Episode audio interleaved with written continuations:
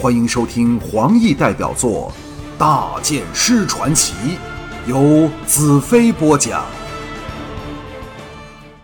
第三十八章：南北之争。历史堡是座宏伟壮观的城堡，拼山而筑，依山势延绵。耸立的高厚城墙做成一道宽达里许的人造屏障，将由南面通往天庙的进口完全封闭起来。除了鸟儿之外，谁都无法飞越。只要一天不攻陷历史堡，便休想到天庙去。城的两旁全是陡峭险恶的巨石岩壁，叫人看一眼便知道要爬上去是只有呆子才会做的事。城门外斜下的草坡上满布战争的遗痕，虽然尸体都被移去。但留下的断兵残器、垒木碎石箭矢，都使人不难想象黑叉人攻城时的惨烈状况。净土人建造这所稳守南路的城堡，一定费了不少时间和心力。若没有红石大公的一番话，我会以为净土人建此城堡是为了应付预言书里说到的灾难，所以未雨绸缪。但现在的我已经有另一个想法。这历史堡极可能是针对男人而造出来的。这时，城堡上旗帜飞扬，显示以北人为主的天庙已派兵重新占领了这具有无可比拟军事价值的要塞。我们列阵堡外，号角升起，城门大开，一队人马由城门驰出，顺着长长望下的斜坡奔驰下来，飘扬的旗帜上。绣的是极其壮观、雄踞逐天高原之上的天庙，带头的是一老两少三位将领，他们和后面十多名亲兵肩上的太阳标志都是湛青色的，使我知道他们是卓连大公的人。净土共有七位大公，每一位都被分配于彩虹的一种颜色，以做其所有标志和旗号的专用色。七位大公里。最著名的自是龙腾、艳色、红石和刚战死的拉萨大公，是为净土四大名将，占了彩虹序开头的红、橙、黄、绿四色。其他三位大公一色序青、蓝、紫，便是卓连、谢问和宁肃大公。最后的宁肃大公也像尼雅是位女将，但她却不像尼雅的爵位是继承来的。而是前任大公和继承人一齐阵亡后，论战功而升拔的，乃净土最有名的女战将。来人转瞬持之，在大军前一字排开，中间年纪在五十左右的骑士，身材矮壮结实，相貌堂堂；在他左右两名将领，年纪都不过三十上下，但是神情倨傲，对我们这批历尽万水千山来解历史堡之围的战友。竟丝毫没有欢迎的神态。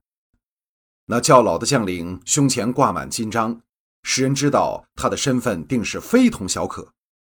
他灼灼的目光先仔细打量了我一会儿，才移往红石脸上，双手环抱，先向三位祭司施礼，才朗声道：“卓莲仅代表天庙，欢迎三位祭司和红石大公驾临。”我勃然大怒。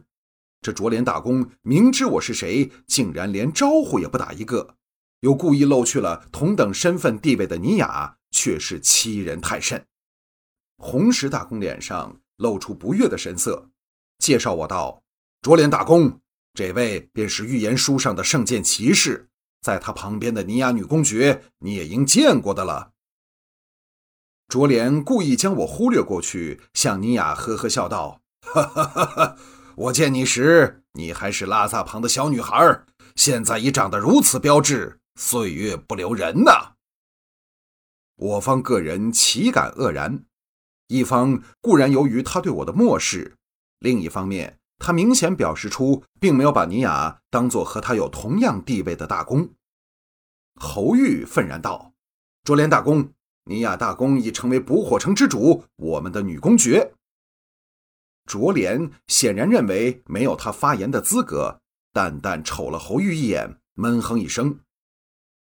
他左边那位相貌和他有些相似的年轻将领，将眼光从尼雅和彩柔身上收回来，望向侯玉道：“净土现在处于非常时期，所以天庙正准备废除一项的继承法，改以战功论赏。谁立的战功最多，谁就可以继承大功的空缺。所以，尼雅是否属另一位女公爵，要由祭司会来决定。闻者立时哗然。要知，若是如此改变继承宗法，将会出现南北权力架构的大改变。试想，若派了个北人来管制南方的捕火城，会出现怎样的后果？尼雅脸寒如水，一言不发。天眼肃容道：“我是祭司会的八名主委之一。”为何从不知祭司会有这个意向？天眼一开枪，卓莲不敢不答道：“这是最近才决定的事，正要准备通知三位祭司和红石大公。”全场立时鸦雀无声，只有逐天大草原的长风霍霍地吹着。灵智淡淡说道：“看来这只有在召开一次祭司会后才能决定了。”花云道。卓莲大公，这位是净土的救星，圣剑骑士兰特公子。历史堡和南方的大灾难，就是在他的领导下化于无形的。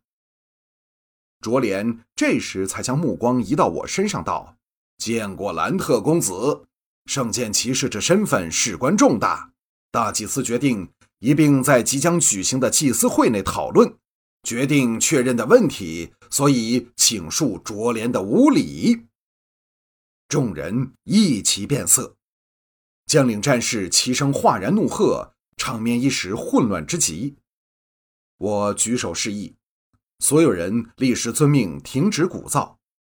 卓莲脸色微变，显然想不到众人对我的拥戴竟到了如此地步。在卓莲另一边，一直没有作声的年轻将领傲然道：“兰特公子。”我们天庙中的剑士都想看看能斩杀习祝同的剑究竟是如何的锋利。他一边说，一边观察彩柔的反应，当然是希望在这闪灵美女前建立不弱于我的形象。我淡淡道：“你是谁？”他愕了一愕，想不到我对他说话如此不客气，但为我眼中神光所射，不自觉地应道：“我是卓正贵士。”我望向卓莲身旁那早先驳斥侯玉的男将领道：“那么这位又是卓什么贵士？”那年轻将领见我说话如此轻蔑，眼中闪过愤怒的神色，傲然不理。还是卓莲对我颇有顾忌，代答道：“这是我的大儿子卓方，兰特公子，请多指教。”这两句还算是人话。我怒气微敛，和声道。我们的战士经历了连场大战，可否先进历史堡休息，再上天庙拜见各位祭司和大公？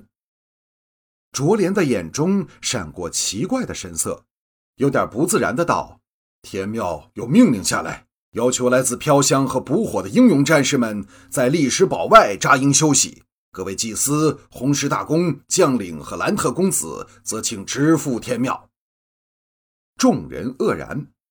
我冷冷看着卓莲，沉声道：“笑话！我们解除天庙之困，难道连历史堡的门都不肯为我们打开吗？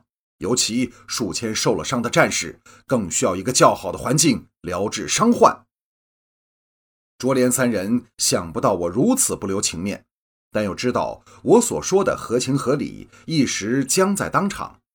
还是卓莲老于经验，转向红石大公道：“红石大公。”卓莲只是传令之人，希望大公体谅。只是这句话，我便知道卓莲并不完全同意天庙处理这次事件的手法，这是可供利用的一点。红石平静的道：“这里的事，一切由圣剑骑士决定。整个南方已决定了与圣剑骑士共进退，是吗？尼亚大公。”红石果是一名男子汉。公然蔑视天庙的决定，这几句话严重之极，代表了不惜与天庙公然决裂。尼雅策马而出，调转马头，向众将士大叫道：“你们听到红石大公的话了吗？告诉我你们的心声！”在前排听得见红石和他说话的数千名战士齐齐举起兵器，狂叫道：“听得见！”我们与圣剑骑士共进退，永不二心。后面的战士怎会听不到？一起举起兵器，加入宣言，越叫越响，越叫越齐。卓连三人脸色大变，颇有些手足无措，不知如何应付。我一举手，十多万来自南方的军民才停止了喊叫。我微微一笑，道：“今晚我们便在这里扎营。假若明天午前历史堡的门仍不为我们打开，我们就回南方了。”